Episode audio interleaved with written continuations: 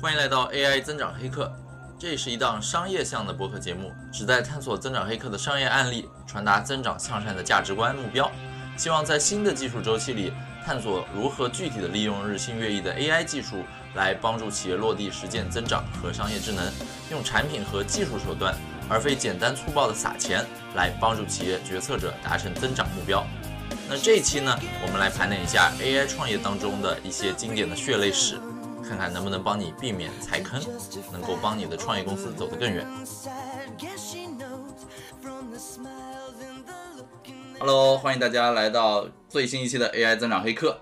那我这个 AI 增长黑客的播客呢，众所不周知的就是它已经好长时间吧，挺长一段时间没更新了。为啥挺长一段时间没更新，频率变低了呢？听我给各位狡辩一下啊，主要几个原因。第一个最关键的原因。已经升级当爹，最近生娃了，当奶爸了，耶！这个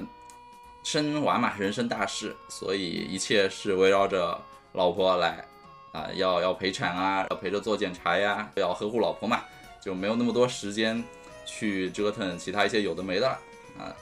还好运气很好，这次生娃生的比较顺利，开出一个很可爱的娃娃的盲盒，我还是比较开心的啊。这是第一件事儿。第二个让我更新频率降低的事儿呢，就是，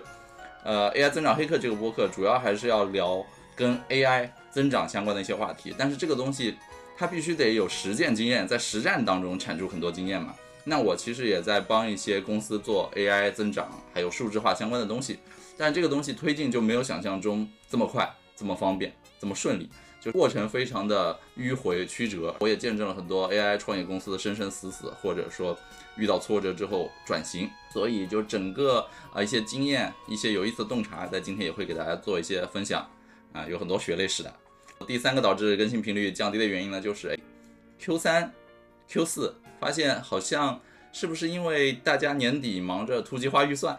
或者还是。呃，经济稍微变好了一点，我发现就是我的那那摊 to B 的生意，就是我企业增长、咨询、培训的那些生意，变得有点小忙，好像还不错。很多企业真的在开始研究 AI 场景内的怎么落地，怎么结合企业的各种各样的生产流程去寻求他们的解决方案。啊，发现就来找我这块的公司变多了嘛。那你知道这这年头嘛，企业都在升级转型。那我的很多客户前几年大家喜欢提一个词儿叫数字化，数字化。那现在。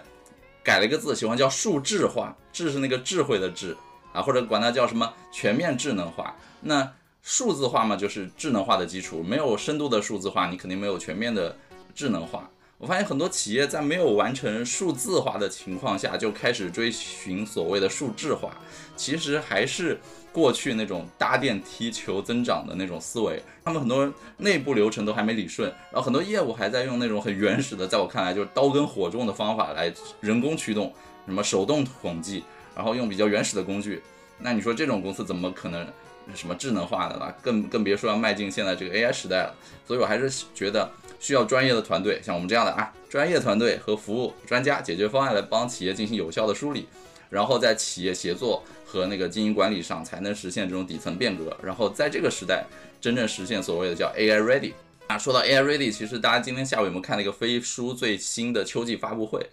你如果关注我的朋友，或者说可以从我的社交网络和朋友圈里看到，其实我昨天就转发了一个很有意思的他们发布会的预告视频，就他们做了一个很搞笑的短片，去恶搞了一下那个狂飙那于强做的，又有点像什么宇宙什么编辑部那个电影。就整个是一个很有意思、无厘头的短片，引入引出他们这个发布会。我当时看完这个我就笑得不行，然后就设置了一个提醒，我就说这个发布会我今天一定要看一看，到底发布点啥啊？所以我其实今天下午两点钟是在我那个老婆的月子会所里面看完他们整场发布会，我记了一点关键的 notes，我可以跟你们分享一下，就他们那个最近 AI 折腾出啥？就飞书这次他发布了一个智能伙伴。然后还发布了一个全新的工作平台，它整个愿景就是说要帮企业去实现 AI ready，然后更好的去迎战 AI 时代的机遇和变革，然后帮助企业系统性的更上一台阶。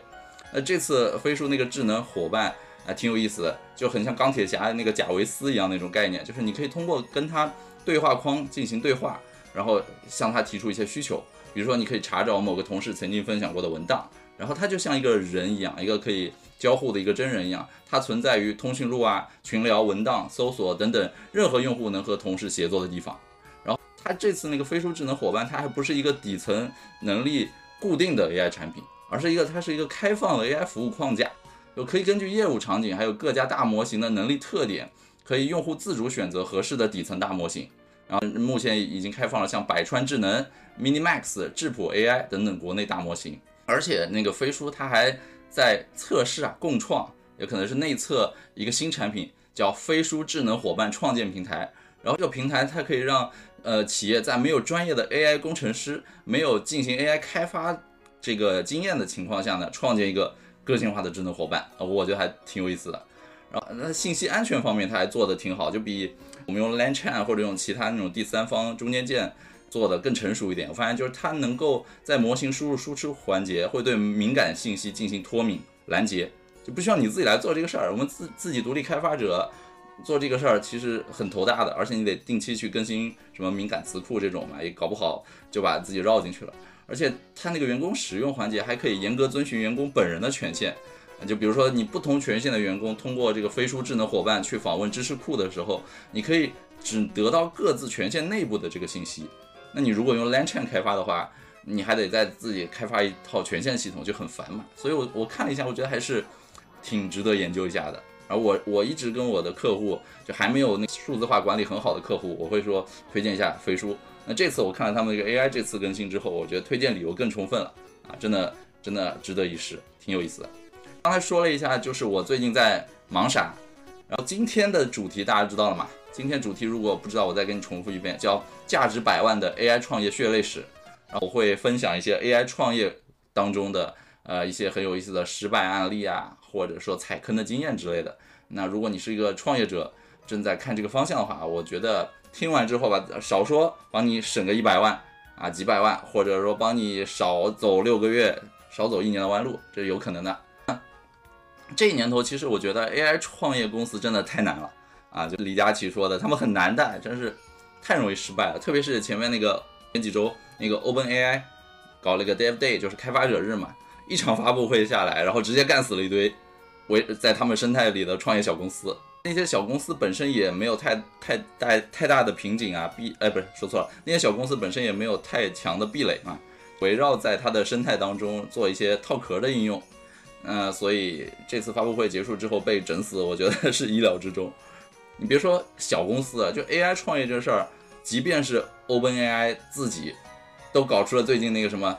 像后宫甄嬛传一样这种内斗的大戏啊！我几天时间没有去追，今天看一下，好像 Sam Altman 怎么又回到 OpenAI 了？之前说要要去微软当高管，怎么又回到 OpenAI？反正我觉得这种新闻每天一变，也没时间去追了，就。过两天看看别人的事后总结得了。这个事儿发生之后，我发现真的世界真的就是一个巨大的草台班子。你以为全球最有潜力的创业公司，其实在里面还会出现这种 乱七八糟的事情，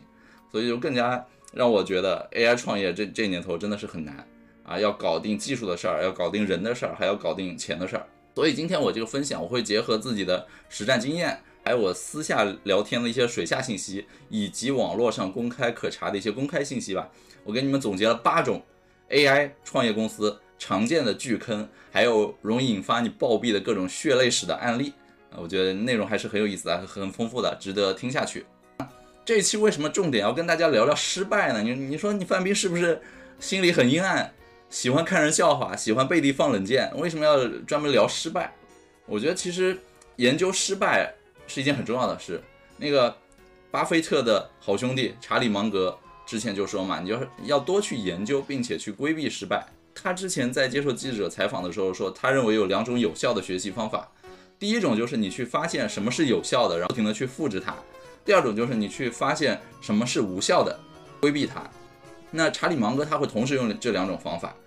但是这两种方法之间，他觉得更重要的是后者，就是去研究什么是无效的，规避它。那他在一生当中花绝大部分时间都会去研究事情怎么会去失败，尽一切可能去避免失败。我觉得这个思维就很好啊，我很受用，我会用，就是长期的学习它。还有就是为什么要研究失败呢？我发现我的受众都很聪明啊，这么多年可能跟过来，不管是从早期增长黑客那本书的时代开始，还是现在我做一些播客或者做一些油管节目，我的很多受众很聪明，就他们乐于去琢磨失败，然后去规避失败。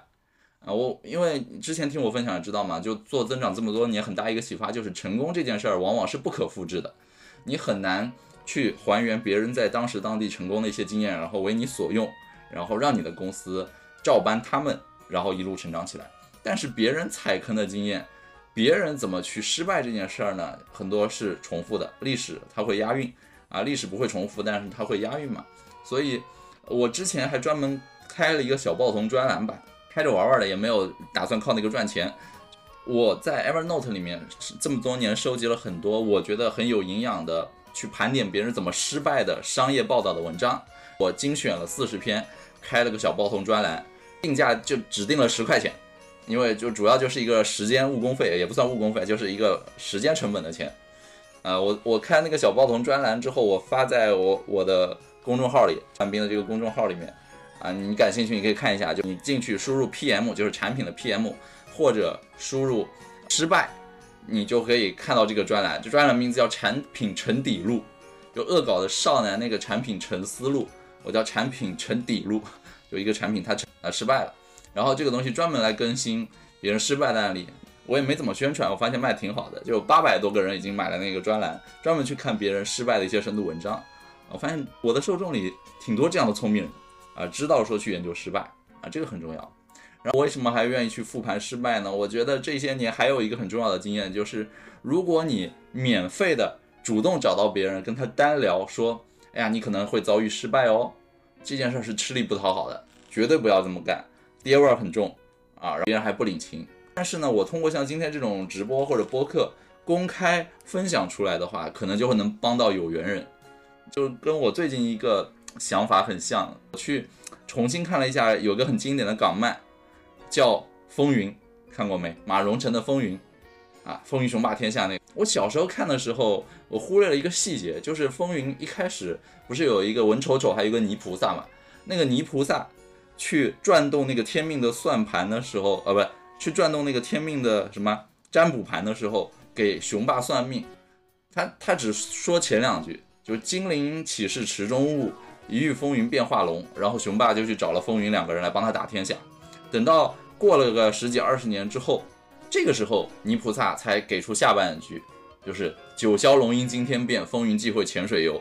然后发现原来他找来的风云是对对付雄霸的，最终是。消灭了雄霸的，我就想当年你这个泥菩萨为什么不直接把后两句也一起给出来，直接给四句，那雄霸也就别忙活了，就自己自己干，也不用靠风云了。后来我发现，跟我做咨询的经验是完全一样的。现在我做的企业咨询客户多了，跟一些大老板聊多了之后呢，啊，我就理解了，就你无法跟一个上升趋势当中的春风得意的人去跟他们提前预警风险啊，哪怕一些风险是显而易见的，哪怕一些风险是。前车之鉴，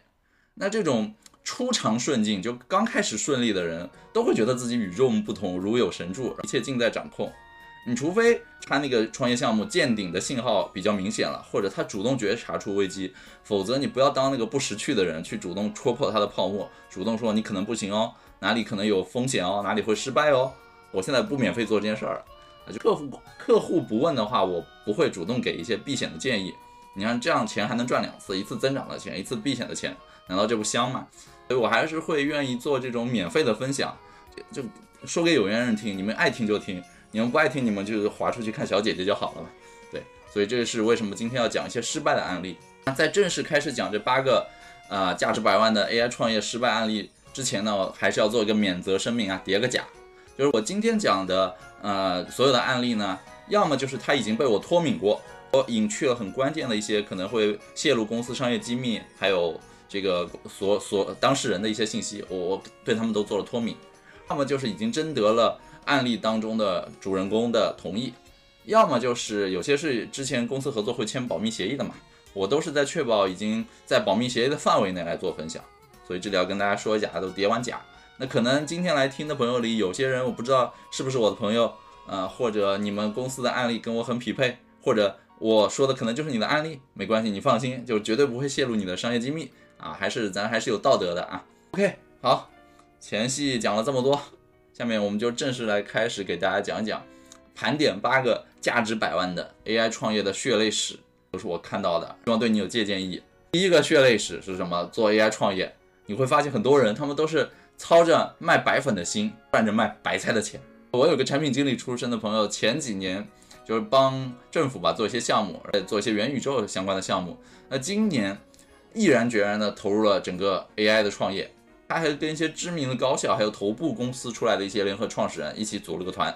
啊，整个团队背景看起来是很厉害的啊。那我这个朋友本身也是很有经验的嘛，也不是那种新手小白，不是第一次创业，是比较成熟的创业者。他们做事儿的思路一上来就是想好了，我要冲着赚钱去啊。在这个市场行情下，我们绝对不能搞这种创业自嗨的行为艺术，也不打算靠这种长期 to VC 来续命。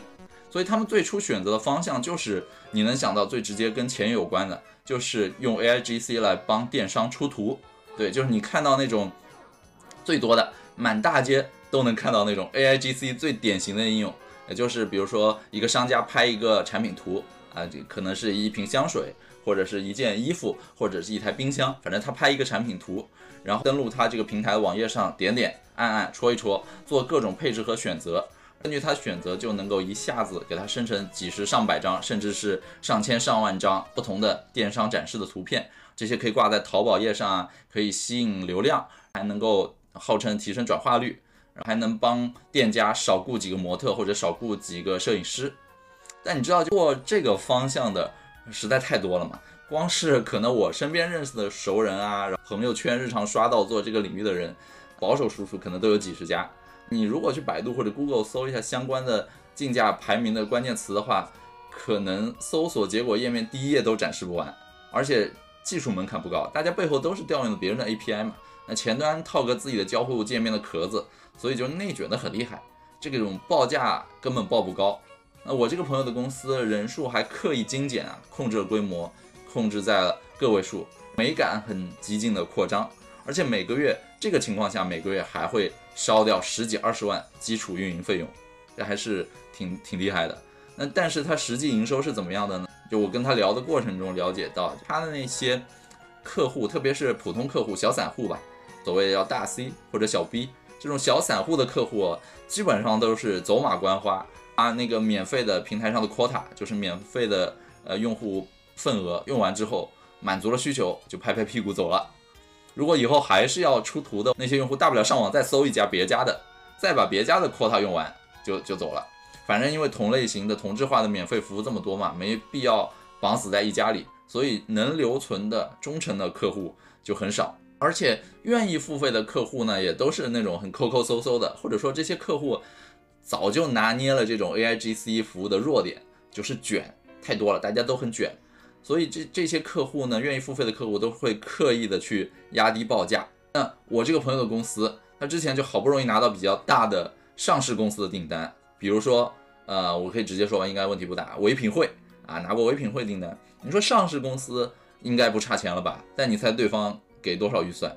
就电商出图，每个月啊出个几千张，一共就给两万块钱。两万块钱什么概念？就是你扣掉那种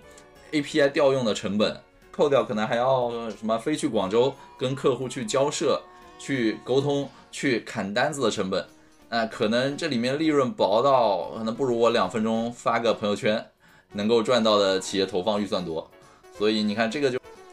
他们还得赚啊，这种单子他们还得做，你不能够说利润太薄我就不接这个单子，你还得感激涕零的感谢对方愿意当你客户给你单子，因为他们毕竟是拿了融资的公司嘛，所以要做。营收的数据啊，不像私人公司，私人公司遇到这种威力，你就可以直接掀桌子撂挑子，说老子不干了，老子受不了这个气。而且这种小的创业公司和正在投入做 AI 方向的商业巨头比，自身其实是没有任何成本优势的。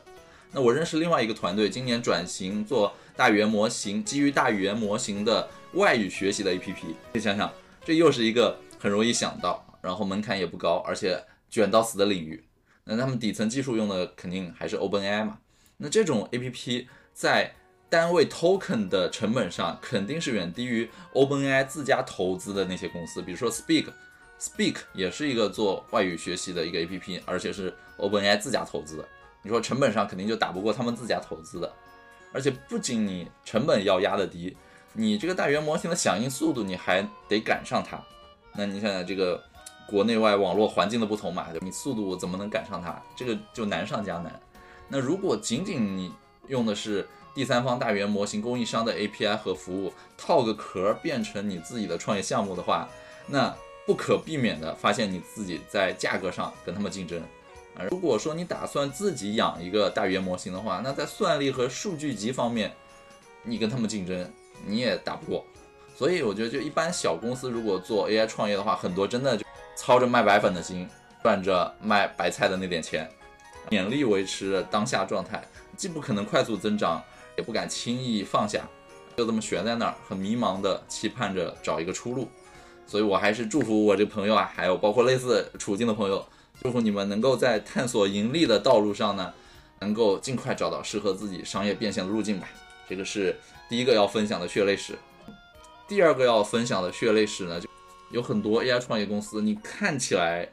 融资很多很猛，但是实际上烧的更多更猛。大家知道 AI 创业热潮这件事儿不是今年，不是去年刚开始的，已经不是第一波了，十年前就开始了。可能一三年、一四年啊，移动互联网爆发那段时间，其实也在炒 AI 嘛。那为什么过去十年绝大多数 AI 创业公司都宣告失败了啊？撇开技术原因之外，你知道最重要一点。就是从本质上看，AI 整个 AI 行业在那段漫长的时间内，都相当于在用最贵的镐子去挖一块平矿，拿最贵的那种斧子、砍刀、镰刀、镐子去挖矿，而且挖不出富矿，挖的是一块平矿，很穷的矿。你想想各种模型的成本，要养很多科业科学家呀、工程师，还有就啊还要啊买买 GPU 什么这些嘛，都是最贵的那些稿子。很多业务场景对他们来说其实就是一块平矿，所以打着降本增效的旗号，看似投入了最先进的 AI 技术，但是一算下来，投入产出比根本就入不敷出。那我今年八月份的时候，在离我家比较近吧，在那个前滩太古里那边接待了一个创业团队的联合创始人，就聊聊他们 AI 项目面临的一个增长的局面。那是一个蛮厉害的团队，真的蛮厉害的团队，就有钱有资源。有过大公司背景，那目前做的事情也是很典型能想到的 AIGC 应用的方向。那么去年还拿了一轮融资，披露的融资金额差不多一千万人民币啊，将近一千万人民币。但是呢，他就是脸上比较发愁嘛，啊，问为啥？一问肯定还是在为类似变现的原因在发愁。我觉得其实也正常嘛，因为这些行业、这些方向大家都看得到，都很内卷，都不太能赚到钱。那我觉得你就踏实的苟着嘛，反正你也融了一千万，也也不太差钱儿。那你就一点一点的积攒你的技术能力，积攒你的客户案例，还有积攒行业洞察，这不香吗？然后我就后来发现他们根本等等等不及了。我还好奇为什么一千万不够你烧的嘛？后来盘了一下，发现确实不够。因为你想，他们公司做到这个阶段，创业不是第一年，也做了几几年、两年的这个两三年的公司吧，能够拿到这个数额的融资的公司。其实公司这个阶段已经有七八十号人要养了，这七八十号里面呢，有一大半是技术。你想想，这公司是杭州的公司，按照杭州的工程师成本，你算算看，每个月养人可能都要将近百万了，再加上 AI 成本，是不是这将近一千万，几个月时间就烧的差不多了？所以真的是如履薄冰啊！AI 创业真的很难。哦，不过最近我去发呃 follow 一下他们最新的进展嘛，还是偏好消息的，就发现。他们已经摆脱了原本那个很内卷的方向，换了一个思路，开始做电子电路的智慧云工厂。然后他们还跟像华为这样的大公司合作，还成了广东省工业和信息化厅呃党组织领导下的一个战略项目。啊，我真的为他们感到很开心和欣慰啊！虽然我肯定完全呃无法完全体会到他们一路走过来有多心酸啊，真实的那种心酸痛苦肯定也不会跟我讲。但是我觉得，就是我还能多多少少体会到，毕竟咱也创业，咱也做公司，知道烧投资人钱，但是赚不到钱是很难的一件事儿啊。我还是觉得他们算是守得云开见日出，还在折腾啊，而且似乎终于折腾上了轨道。对，所以我觉得很为他们开心。这是第二个血泪史啊，融资你别看融了很多，其实烧的很快的。好，然后接下来讲 AI 创业血泪史。第三点，就是你发现很多花费高昂成本、用很酷炫的 AI 解决的问题，其实你换个选型，换一个技术的选型，能够很便宜的实现，真的 真的不难。那比如说我我在跟一些创业者接触的过程中，我发现非技术出身的创业者、创始人，哪怕你有很丰富的连续创业的经验，很擅长追逐风口，但是在技术调研和落地实现上，很可能 容易吃不懂技术的亏啊，或者被人忽悠，或者莫名其妙的就要去用 AI 去解决原本可能根本不需要用 AI 解决的问题。举个例子，呃，我还是前段时间在我那个投资的书店里面跟一个朋友聊嘛。对方抛出了一个点子，说要做一个不同的社交 App，啊，一个新款的社交 APP。那你想，一般的社交 APP 一上来就是要让两个陌生人，可能是两个异性，当然也可能是两个同性，啊，要让两个陌生人建立连接的话，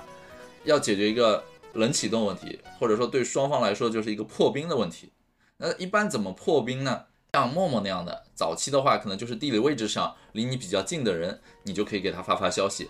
那像探探或者像 Tinder 那样的话，靠左滑右滑，你可以找到第一眼颜值符合你审美的人。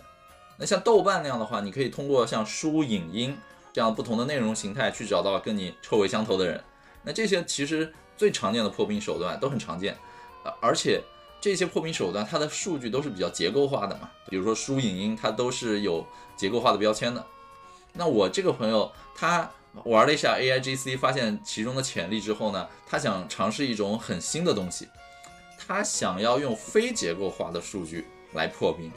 什么叫用非结构化来破冰呢？他具体做法就是想的就是说，当你注册他这个社交产品的时候呢，你可以留下你常用的社交网络的账号，比如说微博。他这个产品在启动，在你刚注册的时候就抓你的微博，通过抓你的微博，抓你以前发过的微博，抓你点赞过的微博。然后再通过 AI 来一条条判断你的喜好、你的语言风格、你的审美、你的气质等等，然后给你打上一些维度非常丰富的标签，从而可以在这个社交 APP 上匹配更加理想的另一半。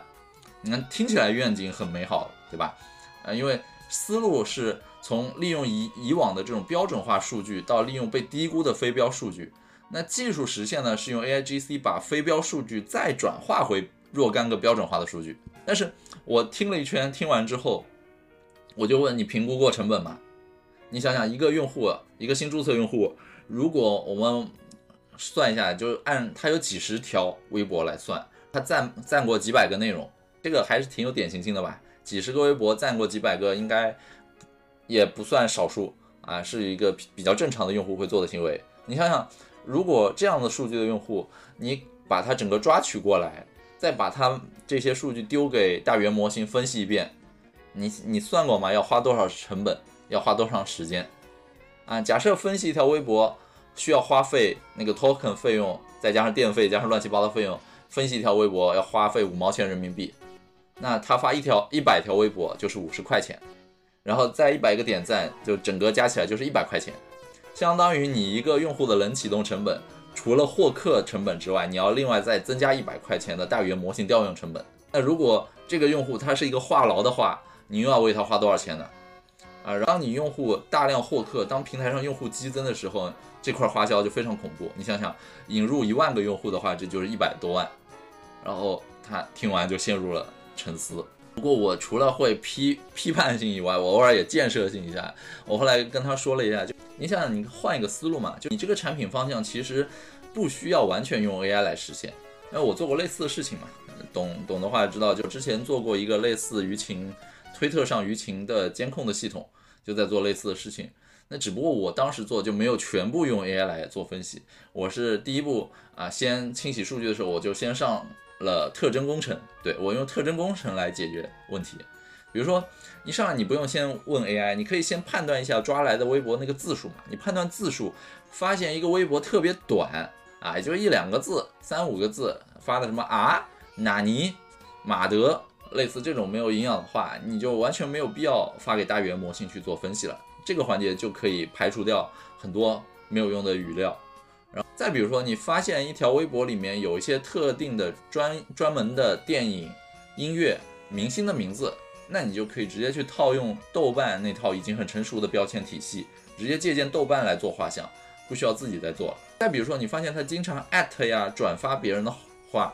那他艾特的对象、他转发的对象，如果已经有画像的话，你其实可以基于那些东西来粗略的建立起这个人相应的兴趣图谱，其实建得更快。总之就。能用特征工程解决的事儿，你就别上 A I G C 了，因为贵的要死，高射炮打蚊子。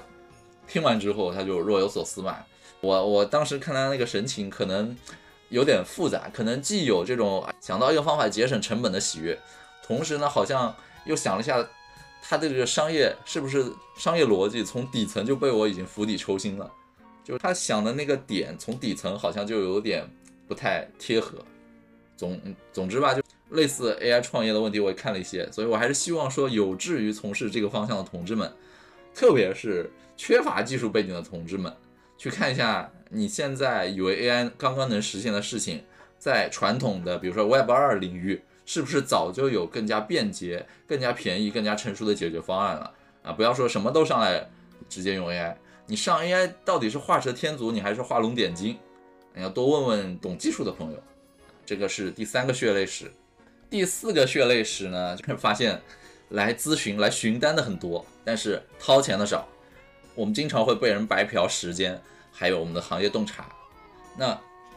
我从今年 Q 二开始，就在跟一些 AI 领域的技术供应商、合作伙伴们做一些事情，包括帮企业实施所谓的数字化转型，然后呢，让这些公司找到 AI 落地的方向。一开始我们自己干的很嗨的，就是如火如荼，加班加点。因为发现市场上感兴趣来询单的人很多，而且一听客户名号都挺厉害的，都是大客户。呃，我这边能披露的，比如说像什么富途证券、南方电网什么这种高级负责人、什么 VP 总监之类的，都亲自来加我微信来找过我，都来洽询过合作。但是其实我们跑了几次客户合作之后，呃，客户公司之后呢，慢慢发现好像不太对劲。尤其是如果要跑外地的话，就很花时间那种。我们觉得这种前期投入不太值得，有点被人白嫖的感觉。为什么呢？因为很多大公司啊，不管是五百强的中国总部，还是国企事业单位，他们都是很小心谨慎的。因为现在大家手头都有点紧嘛，你就要先事先调研好这个 AI 到底有啥用。那他们自己其实也很迷茫。啊，需要找人来提升一下认知，就会从市面上找一些做 AI 创业的公司或者专家，然后以合作咨询的名义来跟你建立联系，把你约过去之后呢，就会询问你很多，其实是在我看来自己稍微动动脑搜索一下就会解决的各种基础知识啊，或者问你讨要行业资料，甚至有些就会非常无耻的跟你骗方案，或者直接骗你的技术选型，把一些细节都问出来。这种呢，其实你还不太能拒绝。就万一对方是要合作的话，那可能就几十万、上百万，对吧？但万一对方没诚意，最后合作黄了，其实对我们这种来说也没太多直接的经济损失，最多就是浪费了一些时间，对吧？所以我这边接洽单子就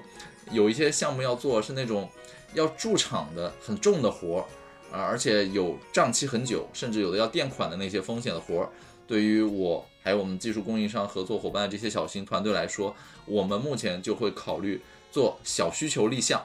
然后直接部署整个的框架授权，用这种方式来推进。那我们现在内部也明确了一点，就我们做那些牛逼哄哄的大客户的时候呢，我们上来不指望直接从他们身上赚快钱，迅速的赚很多钱了。我们做这些客户的诉求就是先赚他们个 logo，就是把他们能够作为我们的样板案例。我们不希望把战线拉得太长，那这种会来专门加你好要落的经验和行业认知的还算好的，又有些国企可能就压根儿没往这上面花心思，或者说集团意志很想创新，但是落到下面做事的人呢就偏保守，啊，像上个月的时候我去给杭州呃某个银行的杭州总部去讲课，看了一下他们内部有一个创新大赛吧。断断续续，反正陆陆续续经历了一年时间的一个内部创新大赛，涉及 AI 的相关的东西呢，我发现还是停留在比较传统的，像什么聚类啊、K-means 啊、临近算法之类的，还是用来做数据分析。但是我没有看到任何跟 AIGC 相关的思考啊，甚至那些参加创新大赛参赛小组的成员，其实也不太分得清楚 AI 和自动化的区别，他们以为就是一项工作除了人工来做之外，就是 AI 来做。其实中间过程啊可以是信息化自动化，但是不等于信息化自动化就非得上 AI 嘛。反正说起来都是累了，但是也都是机会。归根到底总结起来就是，这个行情下面真正值得撮合的人，都是没有那么多轮的询盘、背调、上报、评估、投标、恳谈的，没那么多屁事儿。屁事儿多的大都是诚意不足，然后不知道自己真正要什么的。啊，如果一上来就是一个很复杂的大项目，或者赤裸裸白嫖认知的话，那我们就直接不玩了。我我目前现在明确就是这么个态度啊。接下来第五个血泪史，就是有的团队我发现没有行业 know how，仅凭着自己臆想做出一些产品来，然后做出来的东西并不 PMF。啊，不知道 PMF 的话，就是全称就是 Product Market Fit 嘛。意思就是说，你做的东西，你要满足市场上真实存在的客观需求，不要自己臆造一个用户使用场景，然后假定说用户一定会并且善于使用你的产品，还会为它付费。AIGC 的大模型现在本身的准确度本身就良莠不齐，而且实际在商用场景使用 AIGC 的人，往往就会发现，AIGC 像是一个知识面很广。但是呢，又很踌躇满志的实习生，你看起来他好像很多事情都能做，但是你仔细检查一下他出的活儿，发现你并不能直接拿来用，很多地方要做一些调整。那比较聪明的团队，创业团队现在就基本上是两种路径，一种就是选择容错率比较高、比较通用的场景切入，给 AI 应用设定好边界还有限制，告诉用户说，我们提供的其实只是一个辅助，只是一个 Copilot。啊，就副驾驶或者就是一个智能助手，那整体拿捏、定夺、最终拍板确认还得你人工来做，这是一种常见路径。另一种常见路径呢，走垂直、走走深度，在一个场景下努力挖掘、打穿，然后把原本一个行业里面符合 SOP 的那套很繁琐的事儿的 dirty work，就是脏脏乱差的那些活儿，通过 AI 把它变成一个预制素材。那在这个过程中，就是不求百分之百的精确，但只求百分之七十的可用性。在百分之七十的可用性基础上呢，大规模走量，靠走量来弥补它的那个不精确的点。就比如说短视频流量矩阵会用 AI 来做自动化剪辑嘛，就是类似很多事儿，你如果没有行业 know how 的话来做，是很容易踩坑的。啊，就比如说我们用 AIGC 做一个直播的数字人，如果你没有在这个行业内，做过的经验的话，你是一个外行，你进来可能会觉得说，我们 AIGC 做直播数字人，要做一个颜值高、优雅端庄、说话温柔舒缓、手部有一些简单动作，类似这样就行了。但实际上，不同的直播品类需要的数字人是不一样的。那有些低线城市的人，就下沉城市人爱看的主播，就是那种其貌不扬，还眉飞色舞，然后嚣张跋扈，甚至略带一些接地气的粗俗，语气也是偏快的。话很密，不留空隙，废话不停乱讲的。这么一说，怎么我好适合下沉市场？对，这是一种。再比如说，AIGC 做视频自动剪辑生成这，我看有一个网上采访叫特看科技，特看科技 CEO 叫乐成，他最近分享过他们做 AI 生成视频系统的一些洞察，就他们整个流程非常的精细繁复。一个 AI 生成的视频可以分成脚本生成、画面生成、声音生成，还有组装编辑。然后对应视频是三个维度的故事线，然后他们给客户生成结构化的脚本呢，是由于标签的一套协议。比如说，分镜一是一个人在讲文化，分镜二是产品展示，分镜三就是又要讲一些其他什么了。这次给一条视频打码，再加上客户给的一些产品视频，或者他们生成的图片素材等等啊，一键组装出一条视频来。他们整个脚本啊，来自过往平台里已经爆了的爆款视频。经过 AI 的那个微调之后，生成他们自己的语料库，它目前能做到爆款概率有十条里面有爆款，差不多两到三条，就能做到类似这样精确。那比如说 AIGC 用在电商出图里面，就场景就非常丰富。像很多电商产业里面，你不可避免的会遇到很多低频的、长尾的啊复杂的场景，还有产业大规模协同的需求。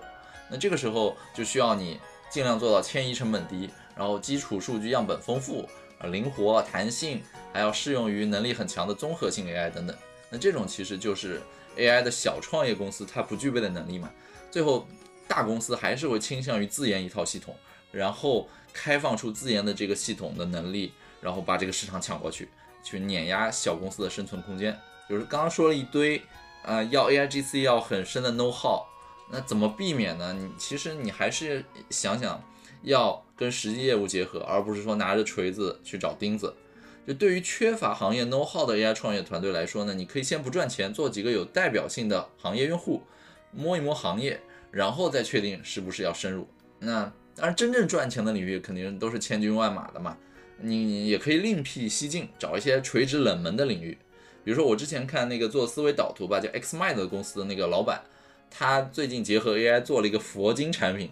很有意思。他还发了个公众号，标题叫什么“南无 AI 大藏经”，很有意思。他做 AI 大藏经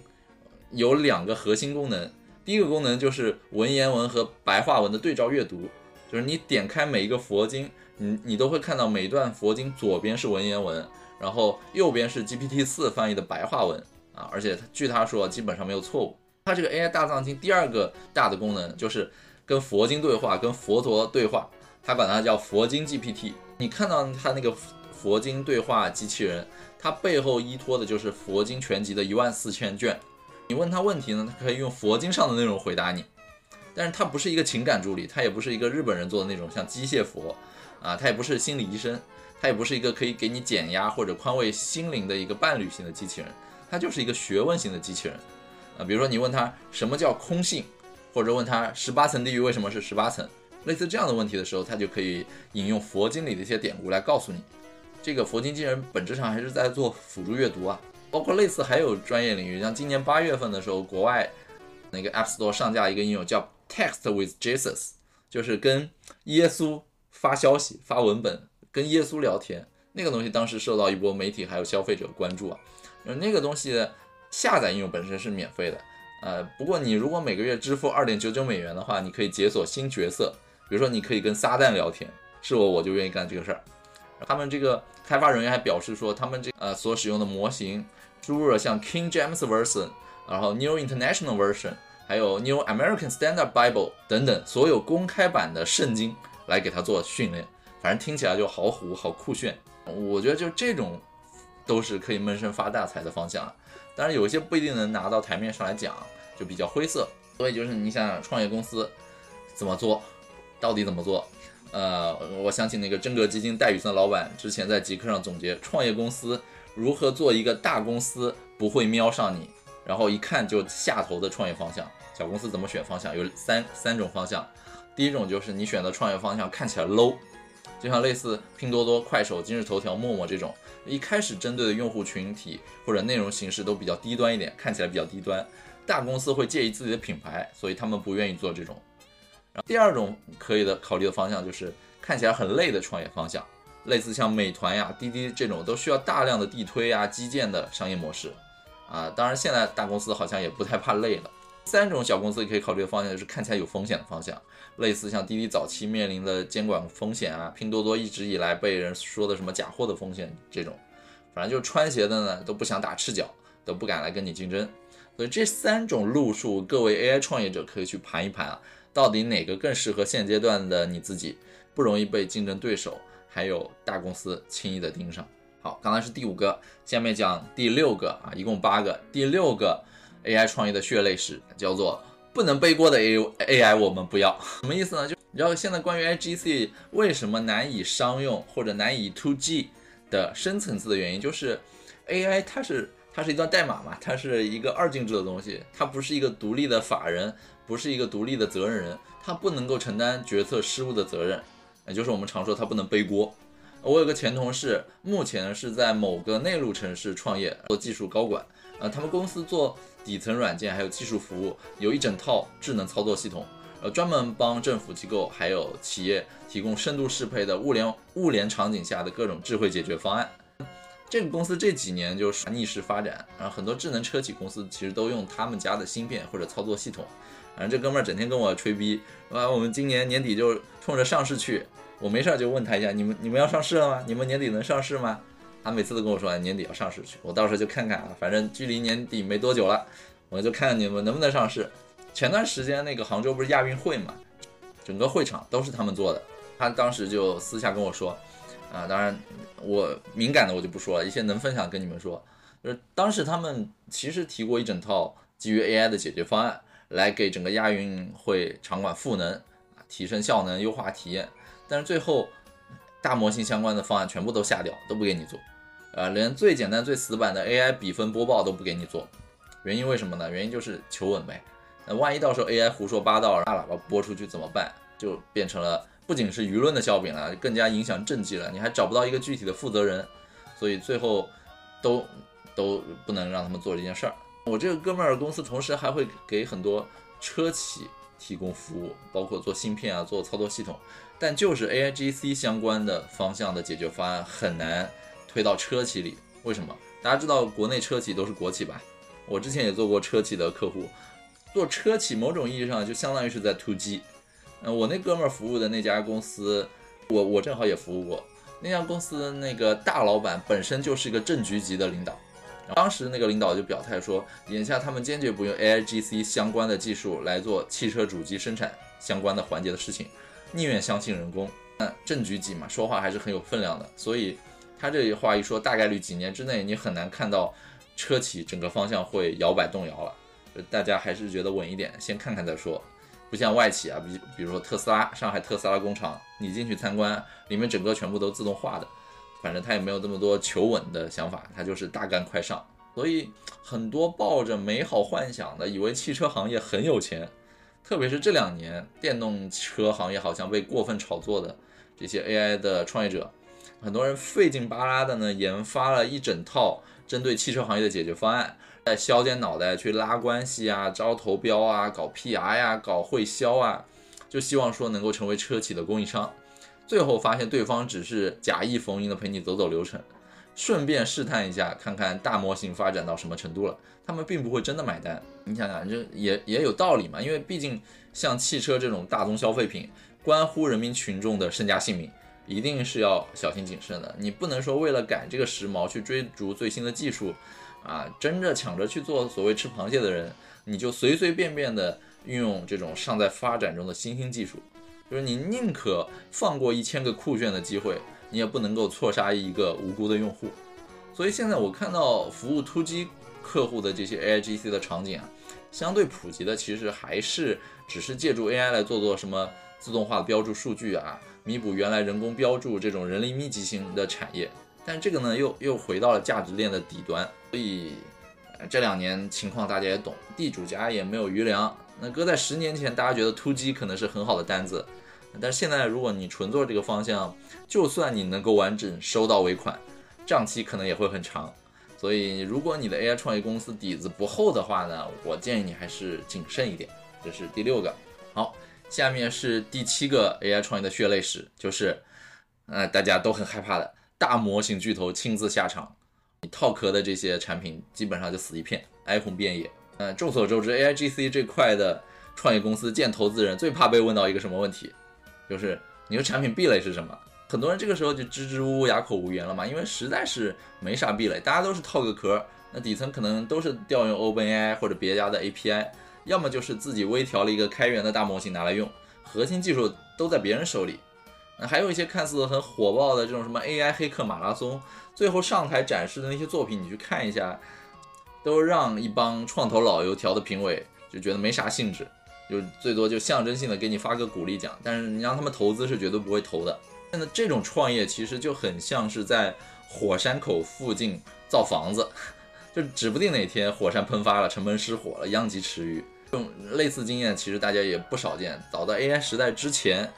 啊，没有 AI GC 这波，你想想，苹果每次一开发布会，宣布说他家 macOS 又整合了哪些功能，内置了哪些新的系统内置的功能，马上就有一堆第三方 APP 厂商就没了活路，得另外找一个出出路了。当年做人智能营销，就当年做呃智能营销，呃有一个明星公司吧，好像叫 Jasper，就跟陈小春的儿子同一个名字，Jasper，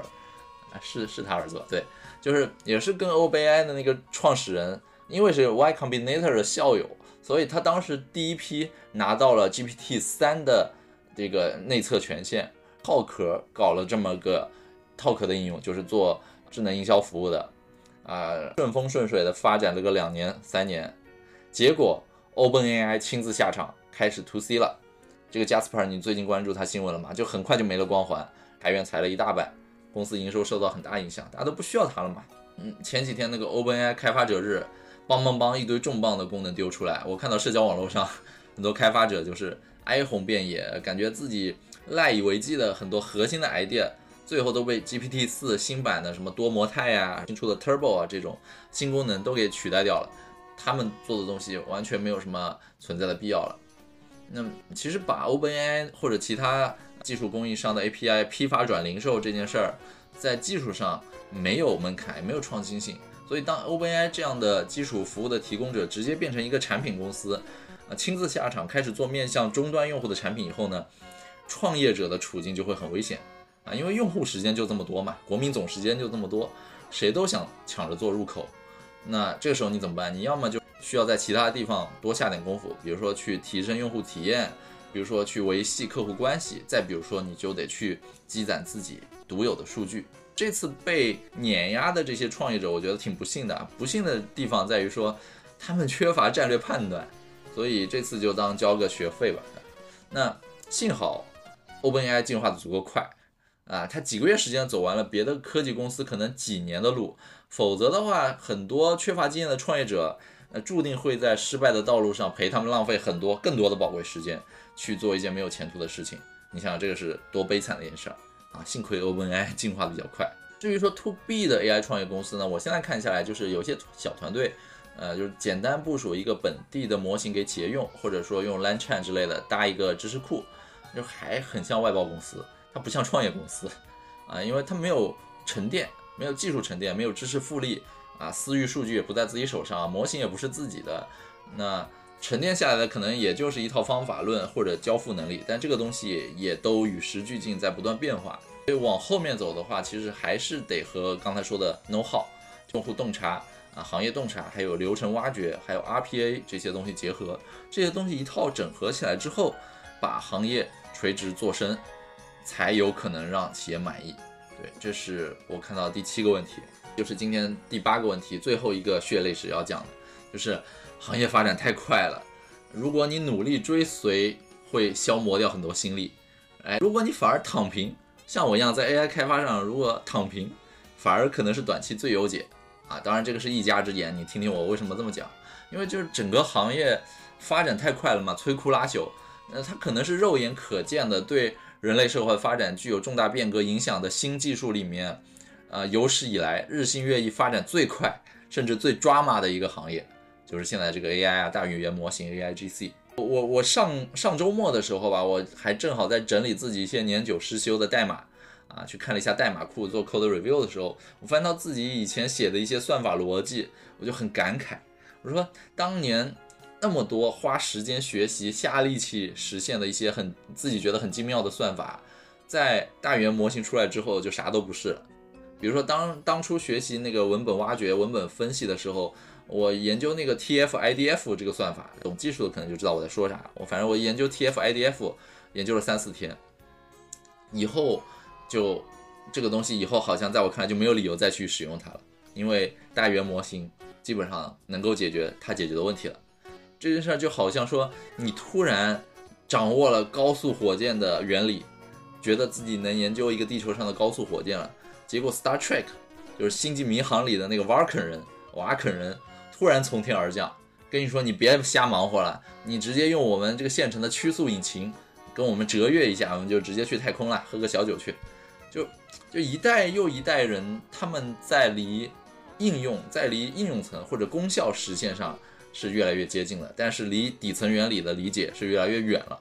啊，最后我怀疑说，可能很多原理，比如说计算机原理。或者 AI 的一些算法底层原理，可能就是未来人眼里看来就很像是今天的易经或者死海文书这种东西，就越来越难理解了。那我今年六月份还在那个得到和百姓网呃联合举办的一个线下活动当中也分享嘛，聊到我今年上半年作为一个开发者去追随 AI 行业技术发展的一些心路历程，最后的结论有点抓马，就是不如直接躺平。什么意思呢？就是这个行业新鲜的玩意儿太多了，屡见不鲜。技术选型可能几天就会变一变，你整天去追寻这这些东西，可能研究研究出两三天之后，技术选型就变了，你时间都浪费了。那我补充一个，那那个演讲大家可以看在 AI 增长黑客前面有一期我已经放出来了。我补充一个最近最新的切身体会，就是我八月份在用清华出的那个 Chat GLM 二啊，当时它出了什么，我我反正用六 B 和十三 B 啊，它还有什么六十五 B 之类的不同的啊，懂的话你就知道一下，不懂的话你就知道说清华大学出了一个大语言模型叫 Chat GLM 二。我我试玩了两三周吧，我反正我当时的感觉就是效果不理想。如果让我来微调的话，我不想花这个时间精力。我的想法就是，嗯，国产大语言模型值得试一试。但是呢，我不微调，我干嘛？我就做一件事儿，等。我不是八月底试那个东西嘛，我等啊等等，等到前不久十月底，果然它 ChatGPT M2 的新版迭代的版本叫 ChatGPT M3 出来了，二变成三了。我就啥事儿不做，我我等了两两个月，然后它三就出来了啊！当然那个三我现在还没来得及用啊，这两天事儿比较多啊，又是生娃，又是准备各种各样的分享，还有企业服务比较多。今天这个活动直播结束之后，时间多了，我终于可以去研究一下了。然后这个技术进化快的嘞，快到连李开复都翻车了。就李开复不是投资了很多 AI 公司嘛，其中有一家叫零一万物。啊，前一阵子零一万物他们发布的那个模型，在 Hugging Face 上被人发现说是照搬了 Llama 的架构，然后他们就自己偷偷改了一个张亮的名字，哦，被人挖出来之后呢，这个零一万物就事后还认错还道歉，说啊，声称零一万物研发的大模型的结构设计都是基于 GPT 的成熟结构，什么借鉴了行业顶尖水平的公开成果，巴拉巴拉巴拉，他们是为了与行业主流保持一致，巴拉，反正就。就是用了别人的架构改了个改了个张亮的名字就放上来了啊，不是张亮麻辣烫那个张亮啊，你理解成说变量你可能好理解，就跟变量差不多概念，改了个张亮的名字。由此可见，就是国产大模型在死命追赶海外领先巨头的时候，多么的用力过猛，对吧？啊，所以就整个的 AI 这一波嘛，我就觉得说，与其花很多时间去折腾、去本地部署，甚至买设备。我现在就手痒的话，我我想部署一下。我手痒的话，我就直接用那个 Google Collab，我就租一个牛逼一点的服务器和 GPU，也花不了几个钱，但是可以满足我 DIY 的欲望。啊，总之就是 AI 技术发展真太快了。如果是你缺乏商业经验的个人独立开发者的话，我建议你多花时间在思考商业创业这件事儿，而不是整天埋头钻研迭代新技术啊。然后你那些东西你看的越多，其实越一。容易陷入自己的这个信息茧房，特别是 AI 新闻少看一点，就迭代太快了，很容易进入自己的那个信息茧房，让你离真实的商业世界会越来越远，这样就很不适合创业嘛。如果是小的 AI 创业公司没没有拿融资，那我建议就是你现阶段做一些短平快的东西，来积攒认知啊，积攒客户信任，因为这年头这个行情赚快钱其实不可止嘛，只要你。代码库能迁移，或者说能积攒到可复用独有数据，那你做快钱或者快速迭代迁移其实不亏。至于说已经箭在弦上，然后开弓没有回头箭的那些拿了融资的创业公司呢，那我就祝你好运了，因为你们这样的就只能奔着增长去嘛。那靠实际业绩支撑的这种增长，在当下可能会很费劲儿啊，除非你本来就有很强势的客户资源，或者说有什么特殊渠道，否则的话，你可以去想想看。靠讲什么故事来支撑估值的增长？去走一条支撑估值的、支撑市梦率的一个路子，就像当年滴滴说要造 AI 无人车啊，别的其实我真的帮不到，所以就祝你好运吧。希望我不是在给你出馊主意，你就当我在开玩笑就好了，好吧？那以上终于讲完了八个 AI 创业的血泪史，我看弹幕区、评论区有很多人就深有体会吧。如果你也在做类似创业，你能 get 到我在说啥？如果你还完全无法 get 到，并且在准备趟这个浑水的话，我觉得就多找一点 AI 创业的朋友多聊聊，多聚会，或者多加入我的社群，或者关注一下我社交网络。真的，抱团取暖，AI 创业没有那么性感，没有那么赚钱啊。虽然是在技术早期，但我觉得它还在很早的地方，每天还有大量的新东西在出来，好吧？那盘点了这么多 AI 创业的 至暗时刻之后呢？啊，想必很多听到这里的创业者都深有感触，都是打碎了牙齿往肚子里咽。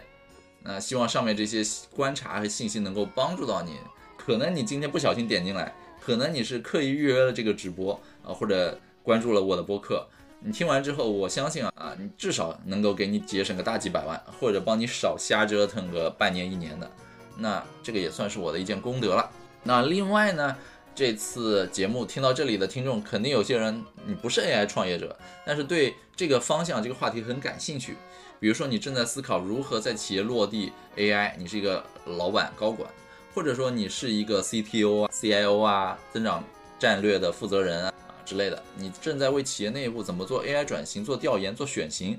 又或者说你是各种大大小小不同规模的正在谋求转型的公司创始人等等，那你听完这期节目之后，会不会陷入一种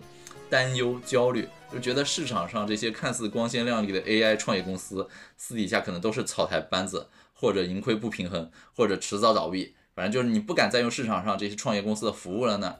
那我觉得倒也不用过度的担忧，还是要对新技术的发展保持一种审慎的乐观的态度。你不能够一竿子打死。那毕竟市场上还是有很多不错的 AI 应用或者解决方案，有的就是开箱即用，而且背后的品质和服务时长其实是有保证的。那如果你不想花太多脑子的话，我觉得最简单的方法就是你去挑选一家深耕这个领域的行业巨头的产品来用，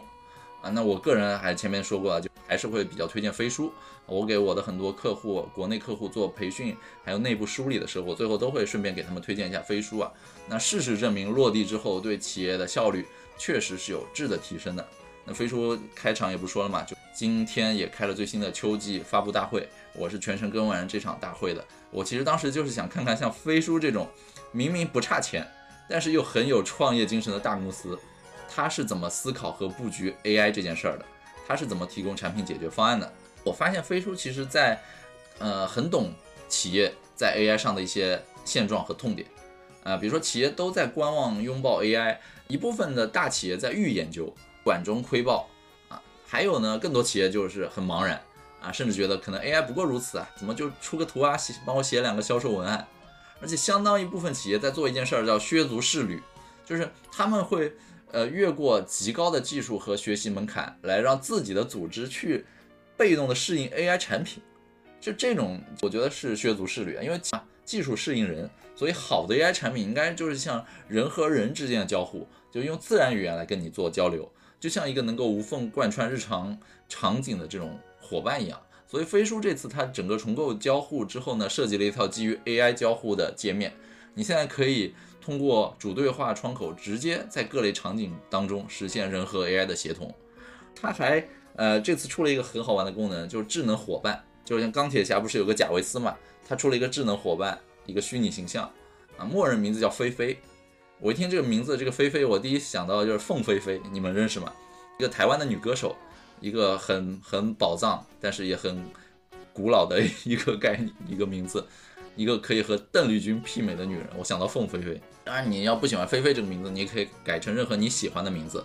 比如说改成你老板的名字啊，只要你不怕你老板路过的时候不小心瞟到你的电脑。你也可以改成你仇人的名字，或者改成你偶像的名字，比如钟汉良。那我估计啊，一堆宅男会像我一样给他起名叫贾维斯。用了这个智能伙伴之后，你其实可以在很多场景胜任这种个人提效、创作赋能、知识管理、组织管理，还有业务管理等等不同的任务。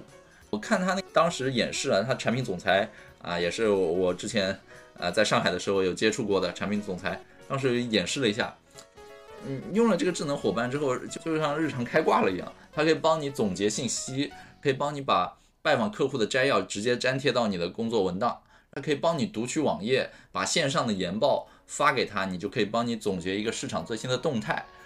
你可以把一篇文档主题发给这个智能助手之后，让它直接给你自动生成一个 PPT，甚至可以选择不同的风格。你还可以给它装插件，比如说有个销冠的插件，你可以让 AI 帮你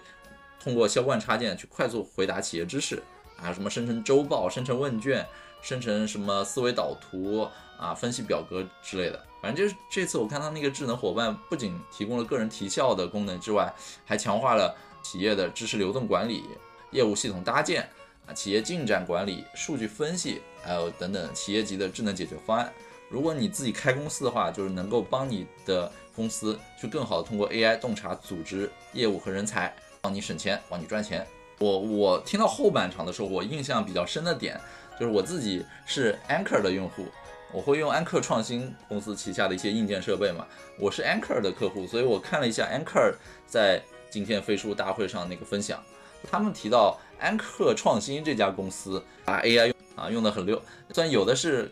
借助飞书，有的没有借助，是他们自己搭建的。就我发现安克创新这家公司为了拥抱 AI 啊，他们做了几个动作。第一个就是他们自己为员工提供了这种可以自己玩、自己随便鼓捣的，叫所谓 AI Playground，就是 AI 的一个什么有很多工具库之类的吧，你可以自己去探索有什么好玩的。他们自己做了个 AI Playground，然后呢，他们公司一年会举办两场 AI 专场的黑客马拉松 Hackathon，啊，不是黑客马拉松，就 AI 马拉松。今年他们做的里面已经诞生了五十多个跟业务场景密切结合的，就是业务加 AI 的场景。他们还会什么呢？他们还在飞书里面设置了一个每周机器人推送，他会推送使用 AI 次数最多的员工排名，然后让大家你追我赶，固化大家在日常工作当中使用 AI 的行为。安克创新他还会鼓励大家去火热讨论跟 AI 有关的东西。他们在飞书里面有个叫安可圈，里面有已经有七百多条 AI 使用经验相关的热门的帖子了。对，所以就是他们。对吧？林斯也看到安克说这个点有点小惊喜，对吧？你你你当时也看到，对我当时听到这个东西，觉得哦好有意思，而且我能够推给我的客户，确实有很多点可以借鉴。而且就安克创新，我我发现他们还定制了 AI 加这个 AI 加业务提效的很多专门的项目，比如说他们做了 AI 加客服，就他们自己在全球有两百多个客服的席坐席，日服务量是超过一万家的。通过智能客服可以解决百分之八十以上的客服的工作，啊，可以实现整个客服的自动化。AI 加营销他们怎么做的呢？他们 AIGC 在广告素材生产、AI 配音、AI 数字人播报、AI 主视觉概念生产等等场景全面提效，特别是在 AI 配音场景下，提升配音率啊，提升多少？百分之九十四。然后文案优化之后，转化率提升百分之五，这是 AI 加营销。他们 AI 加研发怎么做的呢？就是他们通过 AI 实现历史的 code review，就是代码 review，然后完成超过五百万行的代码扫描，然后发现的代码漏洞修复了超过一万个。这点，你公司里如果代码量很高的话，其实可以试一试。他们还结合飞书做了 AI 的知识管理，呃基于飞书 AI 的问答，可以接入到所有和海外电商相关的知识库，并且呢，可以把这些知识归纳提炼起来，想用的时候就可以快速的搜到。还能够快速了解上下文，实现相关信息的精准触达。所以我看起来就是整个飞书这一次真的就把 AI 加企业级的各种办公和应用场景做到了当下技术所能达到的极致了。就是你能想到的或者想不到的一些玩法，在飞书这套原本已经迭代了很多年、很成熟的产产品体系里面，又进一步得到了强化，得到了升华。所以如果你还是没想清楚自己公司怎么 AI 加，啊，怎么更好的利用 AI 的话，你可以试试看，像飞书这种工具嘛，当成是一种选择。毕竟可能未来 AI 它应该是像如今的 WiFi 或者水电煤一样，是一个非常底层而且重要的基础设施啊，就像家家户户啊，每栋建筑都要接一个水龙头一样，你公司未来肯定是也是需要接入 AI 的能力的啊。你能想到的能力，飞书大概率已经给你做出来了，你可以直接拿来用，就别再去折腾其他一些有技术或者智商门槛的野路子的方案了。那你没想到呢？可以直接看看飞书里面已经内置了什么，然后立马能够帮你开拓思路眼界。那你的竞争对手可能已经用上了呢，你自己就别瞎摸索了。飞书给你准备的肯定都是已经经过了行业深度打磨调研的，你先用起来，你可以先直接打好基本功，以后再去追求针对自己业务的各种深度定制啊、个性化啊，慢慢的再跟 AI 做更多深度的捆绑和定制化的需求。我觉得这个就。我看完这场发布会之后吧，得到了很多惊喜和感触啊，所以也顺便跟大家做一下推荐。那今天要分享的主体差不多就这样了，上来跟大家聊聊这次分享的一些前因背景，中间讲了八个 AI 创业的一些大坑，最后呢再提一提，如果企业要践行 AI 的话，可以怎么去做。啊，以上就是这次 AI 增长黑客博客最新的内容了。